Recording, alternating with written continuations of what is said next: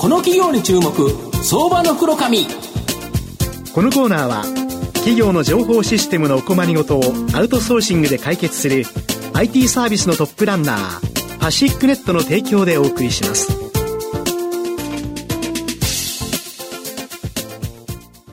ここからは相場の福の神こと藤本信之さんと一緒にお送りします。藤本さんよろしくお願いします。毎度相場の福の神こと藤本でございます。マーケットちょっとこの2日間くたくたっていう感じなんですけど、うん、なんとかここからですね成長期待できる企業を紹介していきたいなというふうに思います。今日ご紹介させていただきますのが証券コード9215東証グロース上場。家事代表取締役 CEO 兼 CFO の鴨裕二さんにお越しいただいています。鴨社長、よろしくお願いします。よろしくお願いします。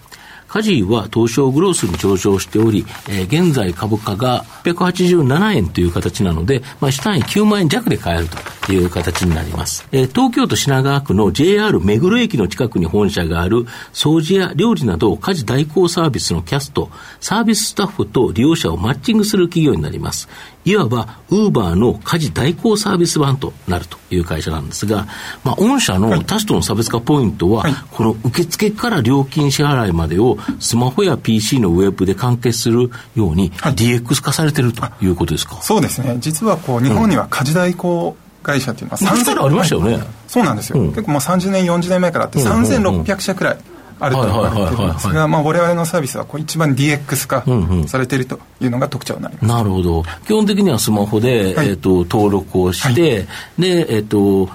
この時間にこういうことをしてほしいっていうのをすると、はい、まあ、御社がこのキャストでマッチングしましょうかっていう形で、まあ、そこで支払いまでできてしまうということですか？そうですね、こうお掃除やお料理といったサービス実施以外は、すべてオンラインで完結するような形ですので、それこそ、先ほど藤本さんが言われたような、ウーバーの家事代行版のような形でご利用いただけると思います。でちなみに、何人ぐらいのキャスト、まあ、サービスをするスタッフがいて、どれぐらいのお客さんおられるものなんですか？そうですね、今、お客様は登録で15万人。なるほど。どんな方が多いんですか、これ？やっぱ、えっと、ファミリーが6割で、ただ単身の方もですね、4割くらいいらっしゃって、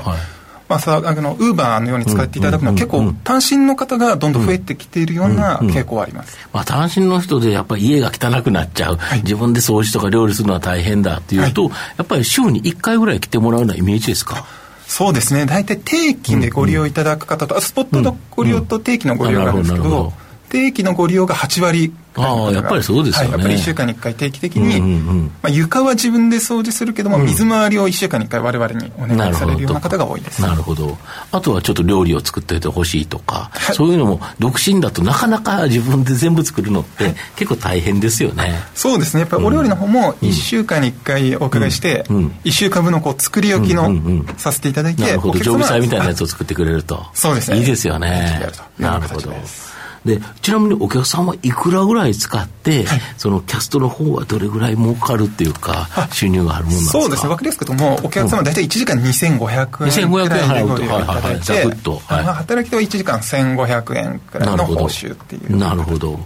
なるほど。で、売上高御社の場合ですね、順調にこの増加されてるんですけど、はい、まあ今期2023年11月期の予想損益、はい、まあ均衡プラマイゼロぐらいという形なんですけど、はい、この要因ってこんなに売上高伸びてる、なんでここ、こうなってるんですか？そうですね、主にエンジニアの採用を強化しているというところがあります。まあ一回こう損益分岐点を超えて今後、やっぱ8割が、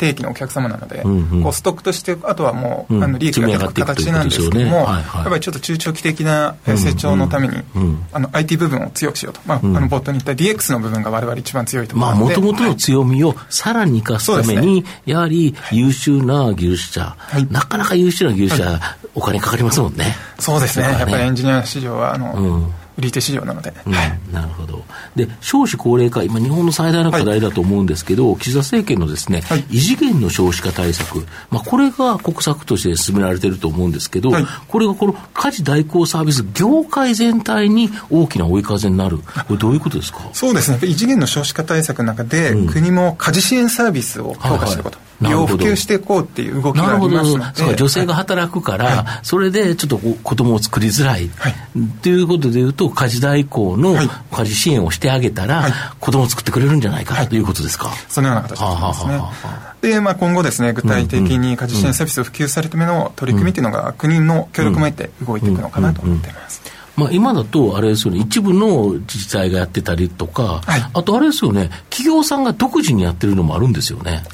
そうですね、うん、あのこの一部の自治体がこう補助金を使いながらっていうこともありますね。うん、なるほど。あと、今後は家事代行会社向けのですね、業務管理システム、はい、モニカ。これを提供される、これ、どういうことですか？そうですやっぱりこの業界、まあ、先ほど3006社、うん、他にいっぱいあるんですよね。そうですね。ただ、やっぱりそんなに大きな会社はないんです、売上1億名、今、数千万、今の会社が多くて、やっぱり自社だと IT 投資がなかなかできない会社、ですよね。一方で我々の強みは IT の部分なので、